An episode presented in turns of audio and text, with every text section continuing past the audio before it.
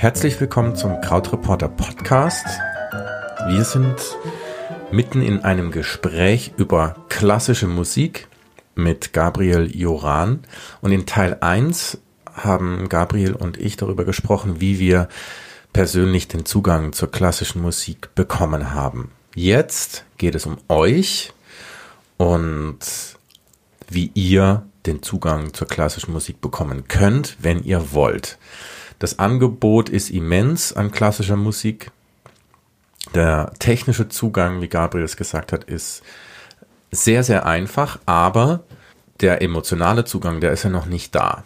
Und du schreibst in deinem Artikel was, was mich überrascht hat und beeindruckt hat. Nämlich du hast gesagt, ah, gewendet an, also an den Leser, in dem Fall jetzt an unsere Hörer, das hat etwas mit dir zu tun. Klassische Musik hat was mit dir zu tun. Und erklär mir das mal. Ja, ich glaube, dass ähm, einer der Gründe, warum es ähm, für ein jüngeres oder junges ähm, Publikum schwierig ist, ähm, einen Zugang zur klassischen Musik zu finden, schlicht und einfach das Alter ist. Die Dinge, die es in, ähm, in vielen, um die es in ähm, vielen äh, ähm, klassischen Musikstücken geht, ähm, sind ja ähm, meist nicht konkret. Also mhm. das, was man im, im ähm, Musikunterricht äh, in der Schule lernt, ist ja meist die sogenannte Programmmusik. Also wenn es wenn irgendwas vertont wird, was eigentlich was anderes ist. Mhm. Also Peter und der Wolf, ja, da gibt's ein Motiv für den Wolf und so weiter. Ja. Mhm. Ähm, das finde ich einen ähm, bisschen problematischen Zugang zur Musik, weil mh, hm, wenn ich einen Wolf zum Ausdruck bringen will, warum zeige ich dann nicht einfach ein Bild von einem Wolf mhm. ja, oder einen Film? Ja. Äh, das wird allemal überzeugender sein als jedes Instrument, was irgendwie einen Wolf ähm, äh, simuliert. Ja.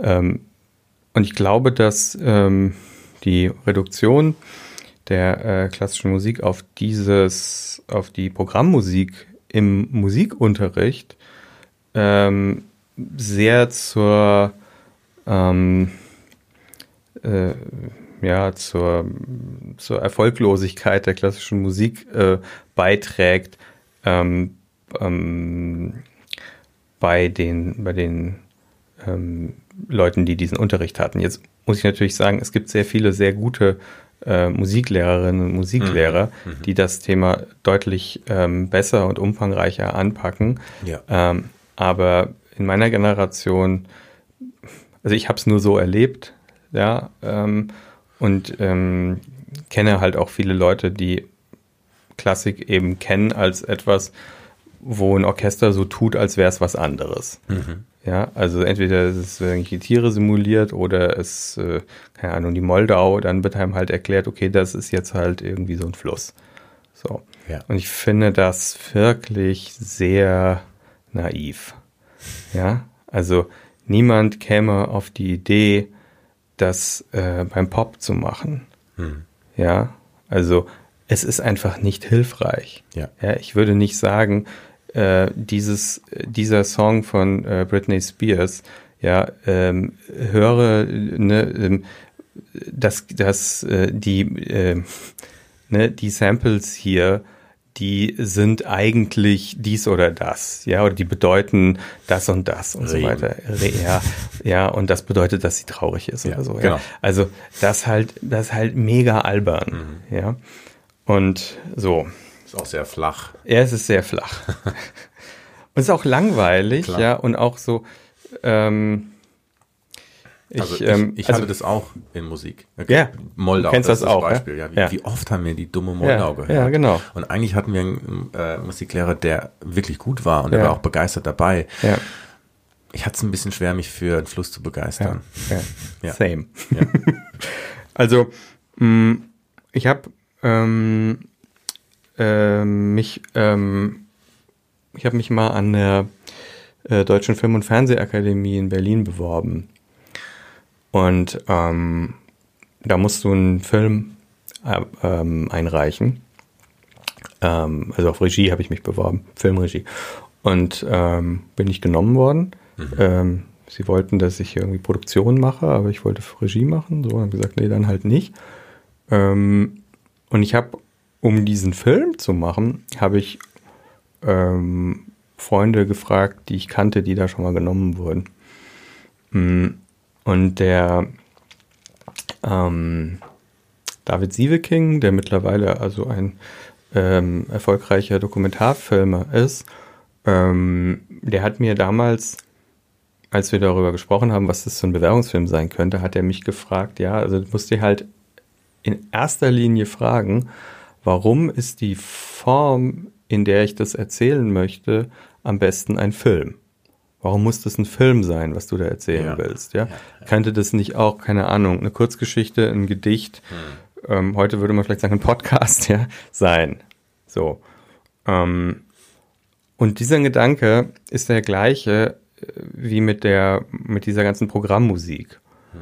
Ähm, wenn ich die Moldau zum Ausdruck bringen will, ähm, warum muss es dann ein Musikstück sein? Das ist okay, ja, das ist, äh, das ist, äh, äh, das ist großartige Musik und so weiter.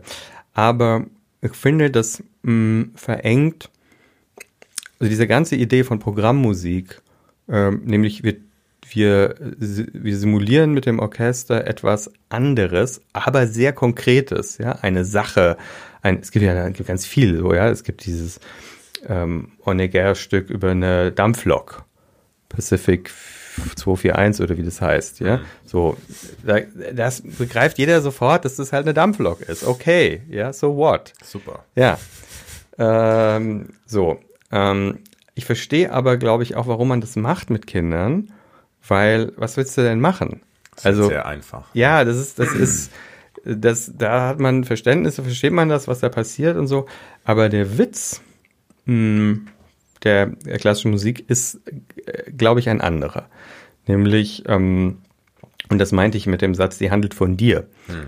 Ähm, wenn du ähm, älter wirst, erlebst du halt Dinge, äh, Aufs und Ups ähm, und irgendwie komplexe, schwierige Situationen, ähm, die ähm, ein bestimmtes Gefühl äh, auslösen, ja, oder ähm, ähm, und die sich, die sich schwer in Worte fassen lassen, teilweise, ja. Mhm. Ein, ähm, und da leistet halt die klassische Musik eine äh, großartige ähm, ähm, Arbeit, mhm, nämlich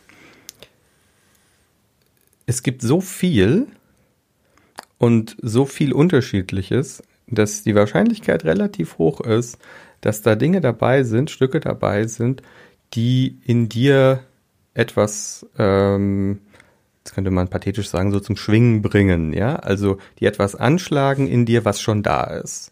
Ein, ein Gefühl, eine Idee, eine, eine Ahnung, ein, ein, ein Bild, eine Haltung, ein, mh, mm, eine Erinnerung. So. Aber das sind alles keine konkreten Sachen. Ähm, die, die tust du quasi rein in die Musik beim Hören. Mhm. Mehr oder weniger ähm, ähm, äh, unbewusst. Ja. Und ähm, wenn der Fundus groß ist ähm, und ähm, du dich da ein bisschen durchfühlst, wirst du Sachen finden, die irgendwie mit dir ähm, schwingen. Ja. ja. So wie bei dir, als du zehn warst, das erste Tchaikovsky Klavierkonzert. Das ja. erste Tchaikovsky Klavierkonzert ist etwas, was für viele Leute funktioniert. Ja, mhm. also das, der, der Ausdruck, der da rauskommt, ähm, ähm, oder den da viele Leute drin fühlen, ähm, der funktioniert für sehr viele Leute. Ja, ja? also das, ähm, ähm, das ist für viele Leute so wie, mh, hm, weiß ich, eine, eine, eine, heiße, eine heiße Tasse Kakao mit ganz viel Sahne ja. trinken. Ja, also es ist so ein Balsam, das mhm. ist sowas, ähm, da, da spürt man einen Schmerz, aber es wird am Ende irgendwie gut. Ja, mhm.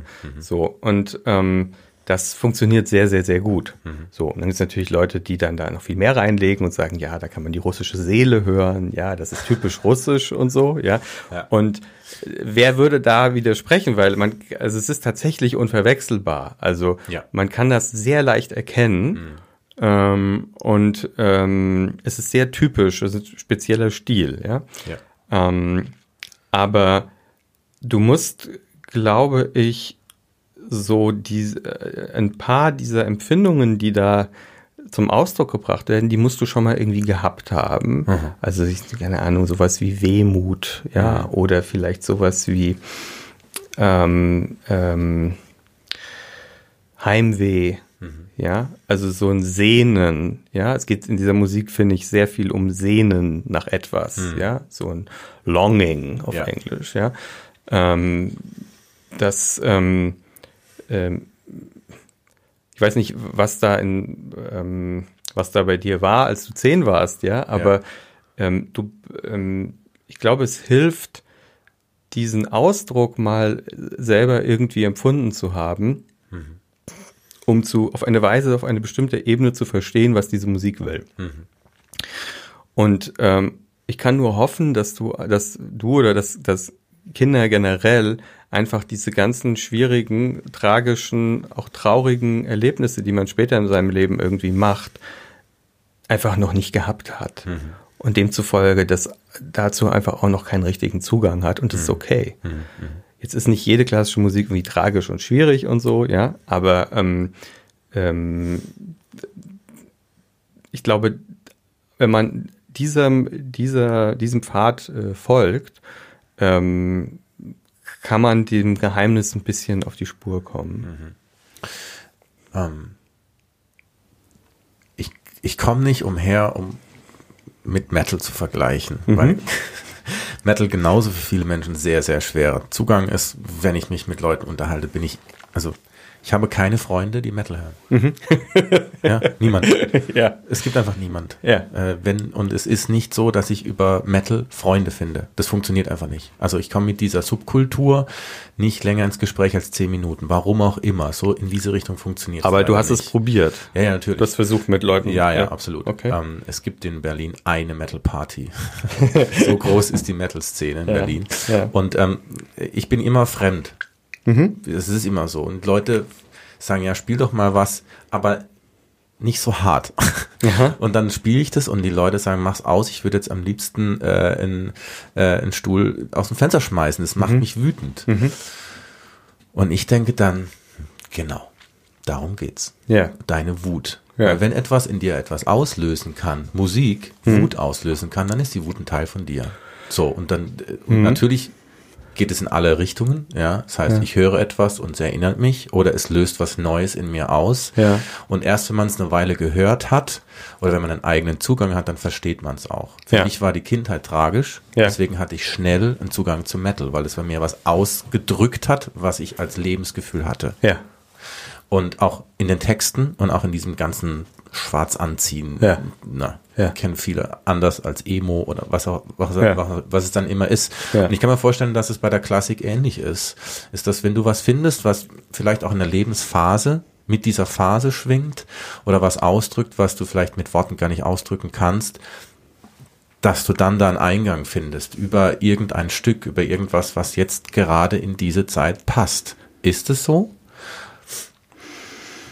Hm. Oder hm. ist es hm. zu einfach gedacht? Das ist eine gute Frage. Hm. Weil die unsere Zu, ich denke auch an unsere Zuhörer, die sind ja alle in einer bestimmten Lebensphase. Hm. Und wir wissen, okay, mir geht's gerade eher nicht so gut oder mir hm. geht's eher gut. Hm. Wenn ich jetzt mich an Musik ranwage, und es geht mir schlecht, dann würde ich, würde man sagen, impulsiv, hör doch mal was, was dich heiter macht. Mhm. Mhm. Aber man kann auch sagen, nee, mhm. wenn es dir nicht gut geht, dann guck doch was, was das ein bisschen ausdrückt, hör dir Sachen an, die da mit dir schwingen. Mhm. Ist das ein guter Ansatz? Also ich, ich kenne mich zu wenig mit diesem ähm, mit dieser mit dem ganzen Thema ähm, äh, Musiktherapie aus. Ich weiß einfach dazu nichts. Ja. Ähm, also kann nicht sagen, welche Musik man so aus ne, funktionalen oder therapeutischen Gründen hören sollte, um ein bestimmtes Ergebnis ähm, zu erreichen. Ob es Es geht ja darum, du hast ja gesagt, es muss mit einem schwingen. Mhm. Und äh, du hast es bezogen auf Erlebnisse, die man schon hatte. Mhm. Heißt, es verbindet mit der Vergangenheit irgendwas, vielleicht eine Erinnerung, hast du gesagt, wird dadurch ausgelöst. Und ich finde es nicht immer einfach bei der Klassik, Mhm. weil ähm, jetzt gerade durch, äh, durch deine Reihe habe ich mir viele Sachen angehört, die, die würde ich mir normalerweise nicht anhören, ähm, die sehr äh, viel, also das ist in meinen Ohren schräg, disharmonisch. Ähm, es wirkt ähm, äh, nicht schön. Und eigentlich höre ich ja Musik, die schön ist. Wo Vielleicht hast ist denn du die Musik gefunden, ähm, die ähm, für dich schräg und also das äh, oder unharmonisch geklungen hat? Hat es, also hat, habe ich die empfohlen in dem? Ja, ähm, ja, ja. Ah ja, okay.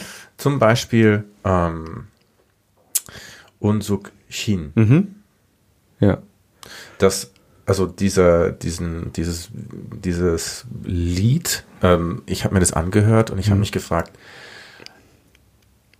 spielen die das jetzt vom Blatt oder ist es wirklich improvisiert? Und es klingt improvisiert, das ist natürlich völlig falsch. Ja, das ist Das auskomponiert. Das ist auskomponiert, Ja. es muss genauso gespielt werden. Ja. Ähm, und irgendwas in mir hat da geschwungen, aber ich wusste nicht, will ich überhaupt, dass das jetzt bei mir schwingt? Ja. Und danach, danach habe ich dann eben äh, die, die schwierige Aufgabe meistens mit Bach, ja. wo, wo Bach auf dem Klavier gespielt wird. Und Ja. ich dachte, ah, wie schön, Ja. kann Bach sein. Ja. Ja, ja. Also ähm, die, ähm, also das, das Klavierkonzert von Unsuk Chin ist ähm, natürlich da auch so ein bisschen als Pfefferkorn äh, drin, weil ähm, die, das ist mit Abstand das am wenigsten gefällige Stück in der Liste, die ich da gemacht habe. Das, ähm, also für die, für die Hörer, die den Artikel noch nicht gelesen haben, in der dritten Folge, Folge drei. Ne, Folge drei, ähm, ähm, empfehle ich acht kurze Stücke zu hören und gebe so eine kleine, völlig unverbindliche und unmaßgebliche Hörhilfe dazu. Ja?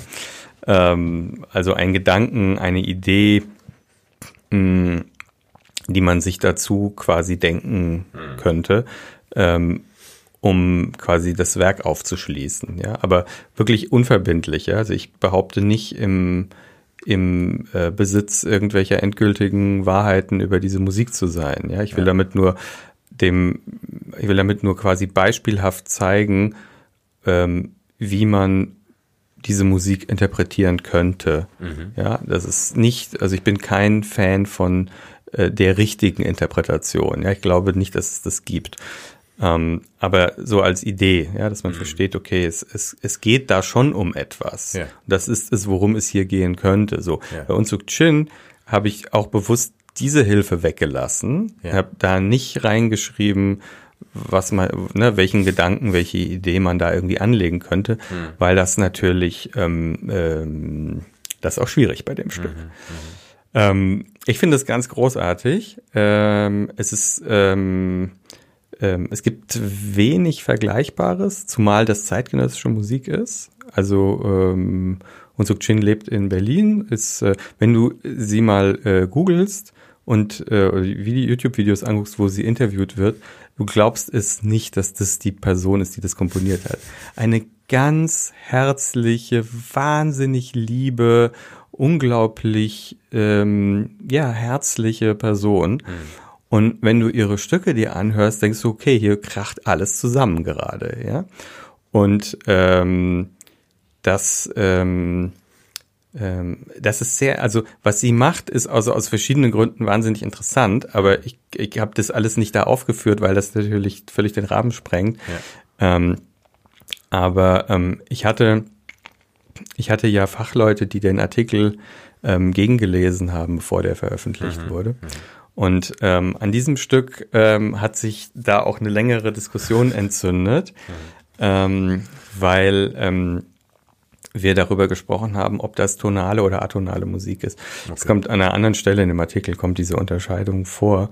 Ähm, über die, ich weiß nicht, ob wir darüber noch reden, aber ähm, äh, im Wesentlichen so der Unterschied zwischen einer Musik, bei der man mh, mm, sich denken kann, wie es weitergeht. Mhm. Ja wo man ein Gespür dafür hat, okay, wo sind wir hier in dieser Musik? Ja, was passiert jetzt möglicherweise als nächstes? Weil die meiste klassische Musik äh, so ist, also nennt sich tonale Musik, also die hält sich an ein bestimmtes Set von ähm, sehr alten Regeln. Mhm.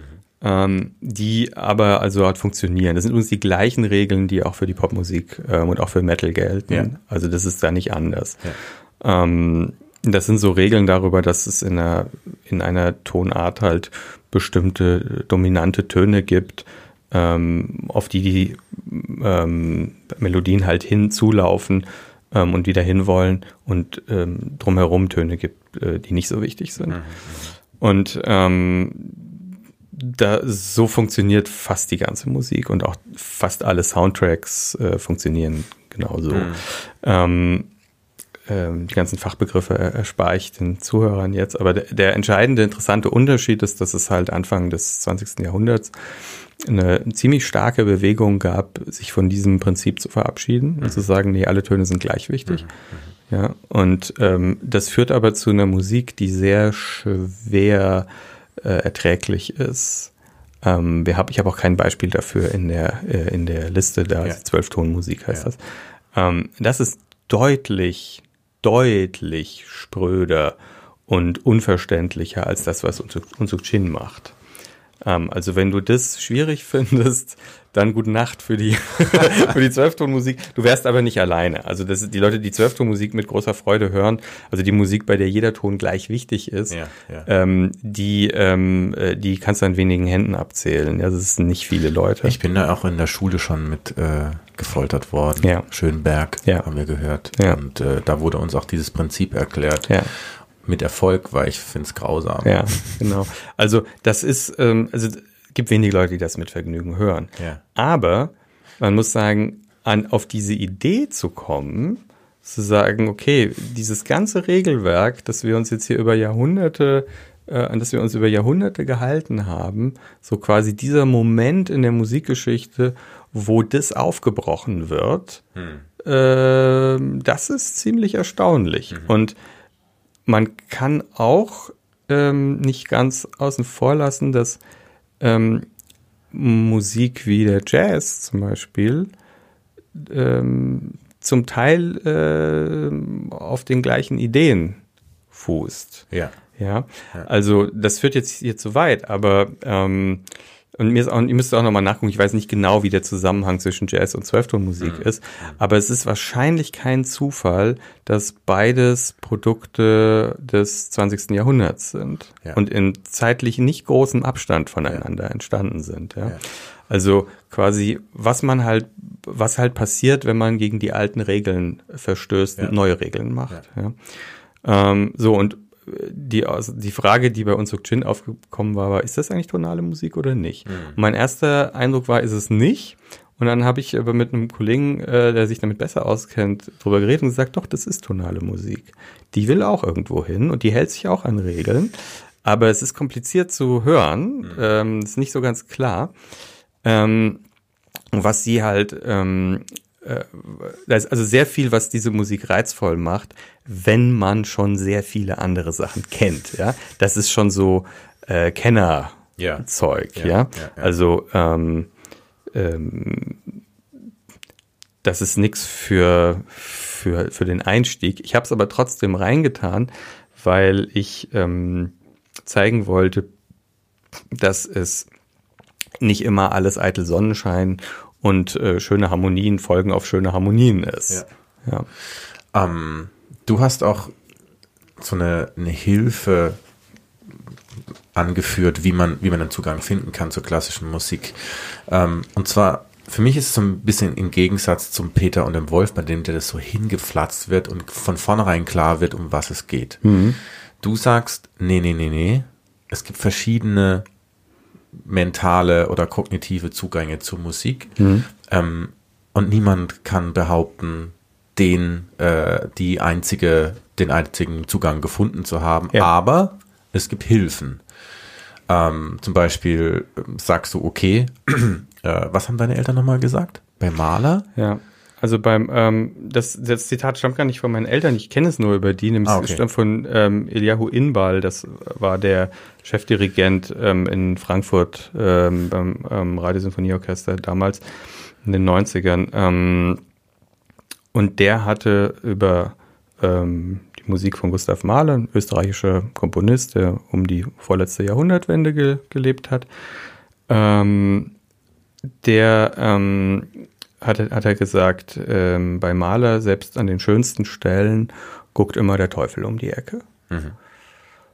Und ähm, das war so das erste Mal, dass ich, und da war ich, keine Ahnung, wie ich da alt ich da war, vielleicht zwölf oder 13 oder so, da habe ich zum ersten Mal, also das hat mein Interesse geweckt, ja, weil ich äh, konnte mir das nicht vorstellen, wie soll denn das klingen? Selbst bei den schönsten Stellen guckt immer der Teufel um die Ecke. Ähm, und ähm, wenn du mit diesem, mit diesem, mit diesem einen Satz, ja, es ist ja, also diesem einen Satz Wissen, wenn du so willst, ja, reingehst und irgendwas von Maler hörst. Nicht alles, aber so bestimmt, also bei bestimmt 80, 90 Prozent der, der Stücke ist das so. Ähm, dann glaube ich, wirst du das, ähm, du wirst anders zuhören. Ja. Ja, du kriegst dann so eine Brille, durch die du das anhörst. Okay, sehr schiefe Metapher jetzt, aber also eine Die Brille hören. durch die Brille, durch die Brille anhören, ja. Aber ähm, oder ein Hörgerät, ja. ähm, Ja. ähm, was dir sonst vielleicht vorher irgendwie als sinnlos, äh, unharmonisch, äh, nervös oder so erscheint, ergibt plötzlich Sinn. Ja, also es Ja. gibt, also ich behaupte, das, das ist jetzt wirklich kein sehr origineller Zugang. Also viele Leute würden so etwas über Maler sagen oder so etwas ähnliches, ja. ja. Hm, vielleicht haben die auch alle einfach voneinander abgeschrieben, ja, aber die Empfindung ist nicht so ganz von der Hand zu weisen. Ja, das ist eine Musik, ähm, die ähm, sich immer, die immer wieder versucht, schöne Stellen zu produzieren, immer wieder etwas wahnsinnig Schönes zu machen, ähm, auch übertrieben ironisch Schönes, äh, also grotesk schön teilweise, ähm, und es hält nie durch. Ja, diese, diese ähm, kurzen äh, Phasen von Lieblichkeit und Glück und alles wird gut halten nie, die halten nie lange durch, ja. Und dann bricht wieder, also dann wird wird daraus wieder größter Zweifel, ja, größte Sorge ähm, und ähm, äh, like wer es kennt, ja. Ja. Also ähm, so ist es halt, ja. Also so ist, also ähm, die meisten, also die meisten Leben sind nicht so, dass immer alles wunderschön ist. Und ähm, ich kenne das von mir selber, dass ähm, wenn es mal eine Weile richtig gut läuft, man fühlt sich gut und irgendwie alles, keine großen Baustellen im Leben tun sich auf und so, dass ich dann schon denke, Wann knallt's wieder? wann knallt's denn gleich wieder, ja? Und das in Musik äh, ist Maler, ja. Das ist natürlich ein Zugang nur, ja. Das ist, äh, da kann man tausend andere Zugänge finden und ein, eine Malersymphonie ist üblicherweise lang, Ja. da kann man gerne 70 Minuten mit zubringen und du wirst da durch alle Gefühlsregungen durchgeschleift, ob du willst, willst oder nicht, ja. Das ist wirklich anstrengend, aber da ist alles drin. ja. Ja, also ähm, ähm, Maler ist eigentlich fast immer das volle Programm. Ähm, du, die gleiche Person kann am Boden zerstört sein und aber kurz danach wieder himmelhoch jauchzend, ja, der glücklichste Mensch der Welt, ja, was kostet die Welt, ja. ja, ja. Ähm, der kann fies sein und zersetzend und ätzend. Ja, da gibt's, es gibt ein, einen berühmten Satz in einer Malersymphonie, wo er anfängt mit ähm, ähm, äh, Bruder Jakob, das ja eigentlich ein Kinderlied ist. Und er lässt das spielen ähm, fast alleine auf einem Kontrabass, glaube ich. Und ähm, erstens mal natürlich, muss man sich vorstellen, die Provokation, wo die Zuhörer, was haben Kinderlieder bitte in einer großen äh, Philharmonie verloren? Das Ja. ist ja Frechheit, ja.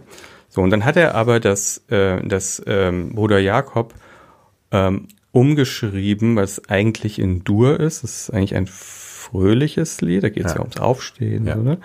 Das hat es in Moll umgeschrieben. Also es ist eine Farce eigentlich, ja. Also das Kinderlied wird quasi ähm, ins, äh, ins Traurige rübergezogen. Und dann wird es aber im Kontrabass gespielt, so dumm, dumm, dumm, dumm, dumm. Und es, es steht auch, glaube ich, irgendwo in den, in den Vort in der Vortragsbezeichnung oder irgendwo in den Anweisungen, dass das irgendwie täppisch gespielt werden soll. Was also äh, ungeschickt. Ah, ja, okay. Ja, also wie jemand, der so, pff, Ja. also so, der sich nicht richtig äh, gut bewegen kann und so irgendwie durch die Gegend stampft Mhm. und stolpert und so. Also das soll auch nicht schön sein. Ja. ja?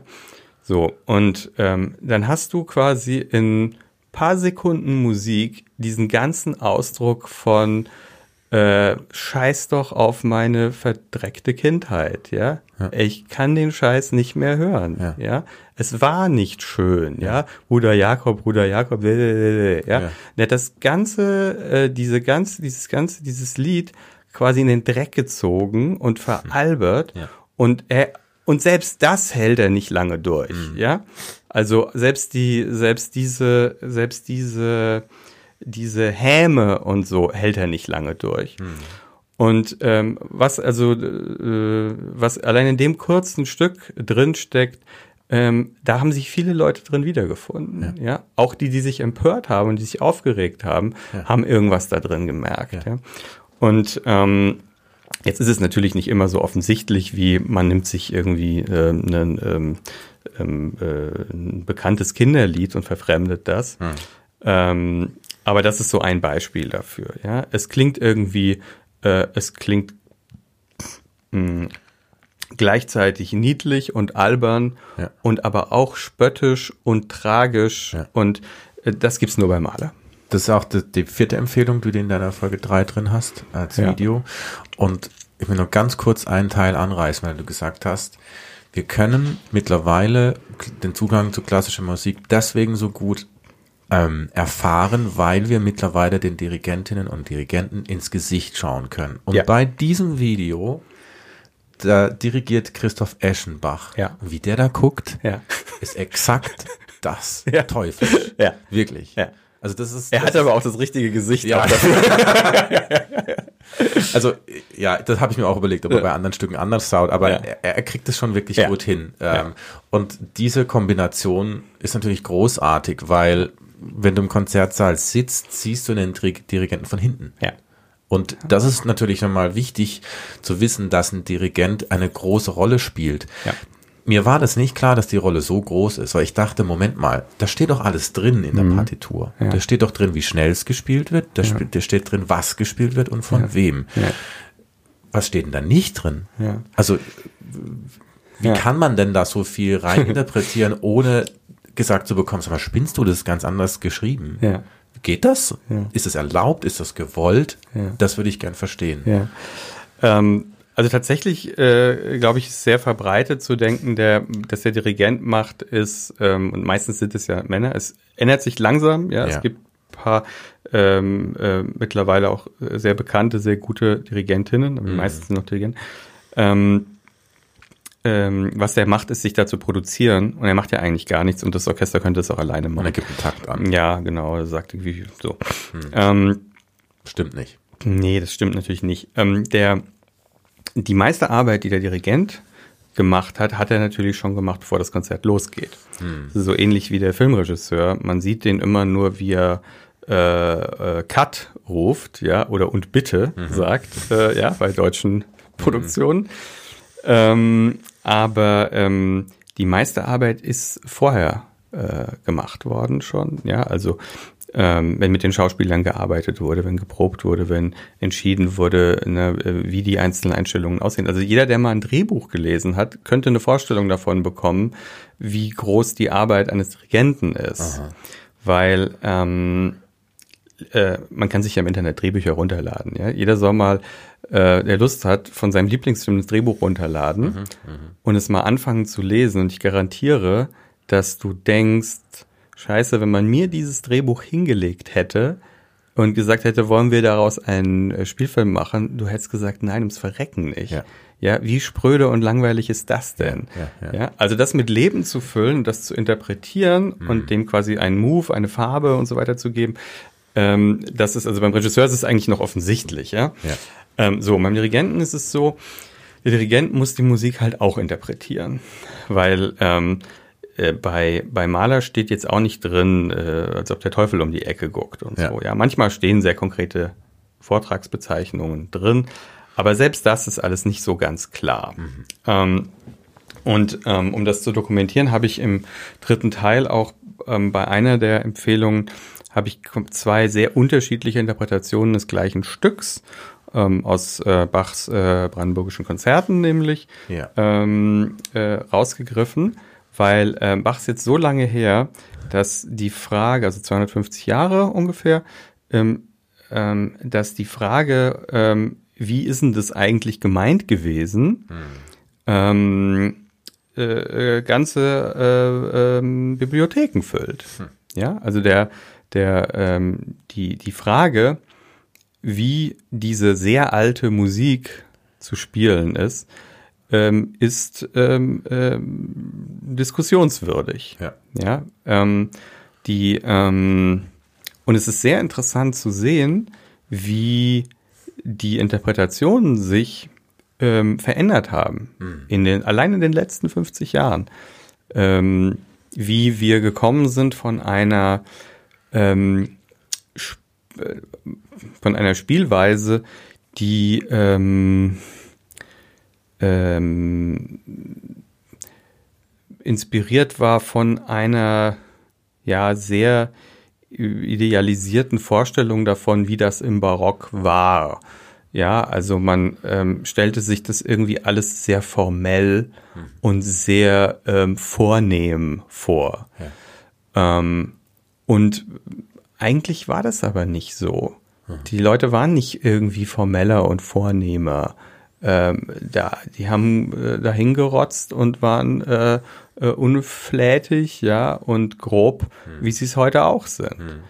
Ähm, und die Musik, die wir, die vielleicht vor 50 Jahren noch behandelt wurde wie ein wertvolles Ausstellungsstück in einem Museum, ja, wo man dann andächtig davor stehen muss und es muss dann ganz respektvoll gespielt werden, ja. Und so ist es auch gemacht worden. Ja. Ähm, äh, da hat, ähm, da kann man sich dann mal fragen, und das ist dann auch passiert, ähm, wenn wir die Musik so spielen, so museal, ja, so vorsichtig, so übermäßig respektvoll, killen wir sie damit nicht. Hm. Ja, ist ja. es denn, kann das so gemeint gewesen sein? Ja. Und wenn man dann genau hinguckt und feststellt, nee, eigentlich die brandenburgischen Konzerte sind Gebrauchsmusik, ja, die sind komponiert worden, quasi um währenddessen zu essen. Ja, ja. das ist Unterhaltungsmusik gewesen. Ja. Ähm, das, ähm, es ist genauso, also so als ob man sagen würde, wir müssen diese, dieses, ähm, dieses Beyoncé-Stück von einer Opernsängerin singen lassen. Ich glaube nicht, dass das hilft. Hm. Ja, ich glaube nicht, dass das, äh, dass das gut tun würde, diesen, diesen Stücken, hm. ja, dieser, dieser Ausdruck. Ja. Und ähm, und bei Bach kann man das eben sehr gut sehen, weil man in der Zwischenzeit dazu übergegangen ist, zu sagen, nee, also wenn wir das so spielen wollen, wie das damals gespielt wurde, dann müssen wir das sehr viel fetziger und sehr viel respektloser und sehr viel krachender spielen, ähm, so ähm, als wir das die ganze Zeit gemacht haben. Hm. Und wir müssen vielleicht dann mal gucken, wie diese Instrumente damals eigentlich waren und uns ja. diese Originalinstrumente besorgen und gucken, ja. kann man auf denen überhaupt so fein und aufgeräumt spielen wie hm. auf ganz modernen neuen Instrumenten? Und nein, kann man vielleicht nicht. Hm. Und muss das nicht alles ein bisschen krachiger und ein bisschen fetziger klingen, als wir gedacht haben? So, und dann hm. äh, verändert sich das. Ja, und dann gibt's ja. diese ganze Bewegung der historischen Aufführungspraxis ähm, die das halt versucht, genau so zu machen. Ja. Und dann gibt's natürlich Leute dazwischen, die sagen weder das eine noch das andere. So. Mhm. Und dann kann man gucken. Und dann gibt's also von kaum einem Komponisten gibt's so viele verschiedene und auch so viele unterschiedliche Interpretationen der gleichen Werke wie bei Bach. Ja. So, und bei, ähm, ähm, bei Mahler, obwohl der nun wirklich nicht lange her ist, ja, wir vor 100 Jahren ungefähr gestorben, mh, kann man das auch machen. Da ist es natürlich, sagen auch viele, äh, sehr viel schwerer, einen anderen Ausdruck zu finden, weil er schon ziemlich genau beschrieben hat, was passieren soll, ja, weil man da viel überliefert ist, er hat viel geschrieben über seine Arbeit, also man weiß sehr viel auch über seine Biografie und wie er sich äh, in welcher Situation gefühlt hat und so. Ähm, insofern, da heißt, es heißt auch irgendwo, ähm, ähm, man wird jetzt keine so richtig schlechten Maleraufnahmen finden, weil das ist schon alles relativ klar. Aber nee, so also würde ich nicht sagen. Also ich habe auch schon in sehr langweiligen Malersymphonien gesessen, weil der, weil das, das Fiese da dran weggebügelt wurde. Ja. Und ähm, dann würde ich sagen, okay, jetzt habt ihr genau das weggebügelt, was diesen Komponisten eigentlich ausmacht. Ja. Schade. Ja. Ja. also der nicht nur der Zuhörer oder die Zuhörerin macht ein äh, eine Interpretationsleistung beim Zuhören, ja. äh, bewusst oder unbewusst, ähm, sondern der Dirigent oder die Dirigentin macht das auch. Das ist der, der, ja, sie müssen eine Vorstellung davon haben, wie die dieses Werk verstanden haben. Mhm. Und dann müssen die das den Musikern vermitteln. Mhm. Und das kann man natürlich durch Sagen machen. Aber ähm, besser ist es natürlich noch, wenn man das durch Mimik und Gestik vermitteln kann und wenn man das dann während des Konzerts also auch noch x-fach variiert und verändert, ja. Und ähm, das, ähm, das machen sehr gute Dirigenten, die quasi mit ihrer Mimik und ihrer Gestik die, die Musiker daran erinnern, wie ja. diese jeweilige Stelle ja. seiner Meinung nach zu verstehen ist. Ja. Und ähm, genau, und da sind wir jetzt bei YouTube, ja. Ähm, ins Konzert gehen, schön und gut, aber nicht alle Konzertsäle haben Sitzplätze hinter dem Orchester. Also die Philharmonie in Berlin hat das. Mhm. Ähm, und andere Konzertsäle haben das auch. Es gibt immer mehr, die so wirklich rund sind, wo ja. man quasi überall sitzen ja. kann. Ja. Aber selbst dann sitzt man meist so weit weg, dass man nicht gut sehen kann, was da vor sich geht. Und das kannst du im, im, äh, im Fernsehen oder eben auf YouTube oder so, kannst du es sehr gut sehen. Und dann kannst du sehen, aha, wie hat denn der Dirigent, der sich wirklich lange mit dem Stück beschäftigt hat, wie hat der das denn eigentlich interpretiert? Und dann kannst du dir überlegen, ob du dir diese Interpretation zu eigen machen willst oder nicht. Sehr schön. Ähm, ich glaube, wir kommen zum Ende des zweiten Teils. Ähm, ich möchte auch nicht länger deine Zeit klauen. Es war sehr schön und sehr lehrreich. Ich habe viel gelernt. Ähm, ich möchte aber nicht beenden, ohne den Leuten was mitzugeben, wie sie Zugang finden können, wo sie was hören können. Du hast auf Spotify eine Playlist angelegt mit unbekannten Stücken. Hauptsächlich. Hauptsächlich. Mhm. Die heißt wie? Wie heißt die Playlist? Äh, hört euch das mal an. Ja. Und ähm, die gibt's zu finden. Also muss man vorneweg sagen, ist, äh, in dem Fall kann es nicht schaden, wenn man einen Spotify Premium-Account äh, Premium hat, hat ähm, weil es sonst nicht oder nicht verlässlich zumindest und auch nicht irgendwie auf mobil, sondern nur auf Desktop. Und genau. auch da weiß ich nicht, also es, es funktioniert dann, wenn überhaupt, nur mit Einschränkungen. Ja. Aber man kann bei ähm, Spotify nach meinem Namen suchen, also Gabriel Joran, Y-O-R-A-N. Und da ist dann, da gibt's die Playlist, ähm, ähm, hört euch das mal an. Und dann ja. gibt's noch eine zweite. Und es sind jeweils 100 äh, Stücke. Ähm, das heißt auch, ähm, haben wir jetzt noch nicht drüber gesprochen, ja, aber viele klassische, klassische Werke bestehen halt aus mehreren sogenannten Sätzen, ne, das sind mhm. Pausen dazwischen und so. Mhm. Ähm, das haben wir jetzt hier bewusst ähm, weggelassen. Also das sind dann, wenn da so mehrsätzige Stücke drin sind, ist immer nur einer draus drin. Mhm. Es geht also wirklich quer durch den Gemüsegarten, sind viele Sachen dabei, die nicht sehr bekannt sind. Ja. Ähm, ein paar Sachen sind bekannt. Ja. Und ähm, aber die Idee ist einfach mal überall kurz reinzuschnuppern und mal zu hören, so könnte das was sein, könnte das was sein, okay, ja. wenn nicht weiter, ja. Und ja. Ähm, sind wenige Stücke dabei, von denen ich sagen würde, okay, das ist einfach eine Zumutung einfach für jeden. Mhm. Ähm, ähm, also kann man äh, kann man mal probieren, ja, und mal hören, ähm, dass es einfach mehr gibt als Bach und ähm, äh, Beethoven. Du hast auch einen ähm, Newsletter Genau. Der wird wie ist der? Was macht er? ähm, ja, also als wir mit dieser Artikelreihe angefangen haben, haben wir gesagt, okay, lass mal ein Newsletter anbieten, sodass wir die, die das Thema interessiert, auf dem Laufenden halten können, wenn es weitere Episoden der Reihe gibt. Und es wird weitere Episoden der Reihe geben. Ja. Ähm, und ähm, in den kann man sich eintragen, wenn man ähm, ähm, auf irgendeiner der Episoden dieser Klassikreihe bei Krautreporter ist. Hm. Immer ganz unten ähm, ähm, oder äh, ja, und man findet die Reihe, oder nee, man findet den Newsletter auch auf meiner Autorenseite bei genau. Krautreporter, ne? Die ist krautreporter.de slash 494 minus Gabriel minus Joran. Ähm, das hört sich an wie eine Telefonnummer. Ja, ich sag's nochmal. krautreporter.de slash 494 minus Gabriel minus Joran. Da kann man sich dann ähm, eintragen. Genau, Joran mit Y. Joran mit Y. Genau. So, jetzt machen wir hier Schluss. Wir machen einen Cut. Liebe Hörerinnen und Hörer, bewertet uns, schreibt uns, schreibt mir, martin at krautreporter.de. Vielen Dank fürs Zuhören. Es hat Spaß gemacht. Schaut auf Krautreporter vorbei, macht ein Probeabo. Ähm, dann könnt ihr die komplette Serie von Gabriel lesen. Und an der Stelle vielen Dank, Gabriel, für deine Zeit. Danke, Martin.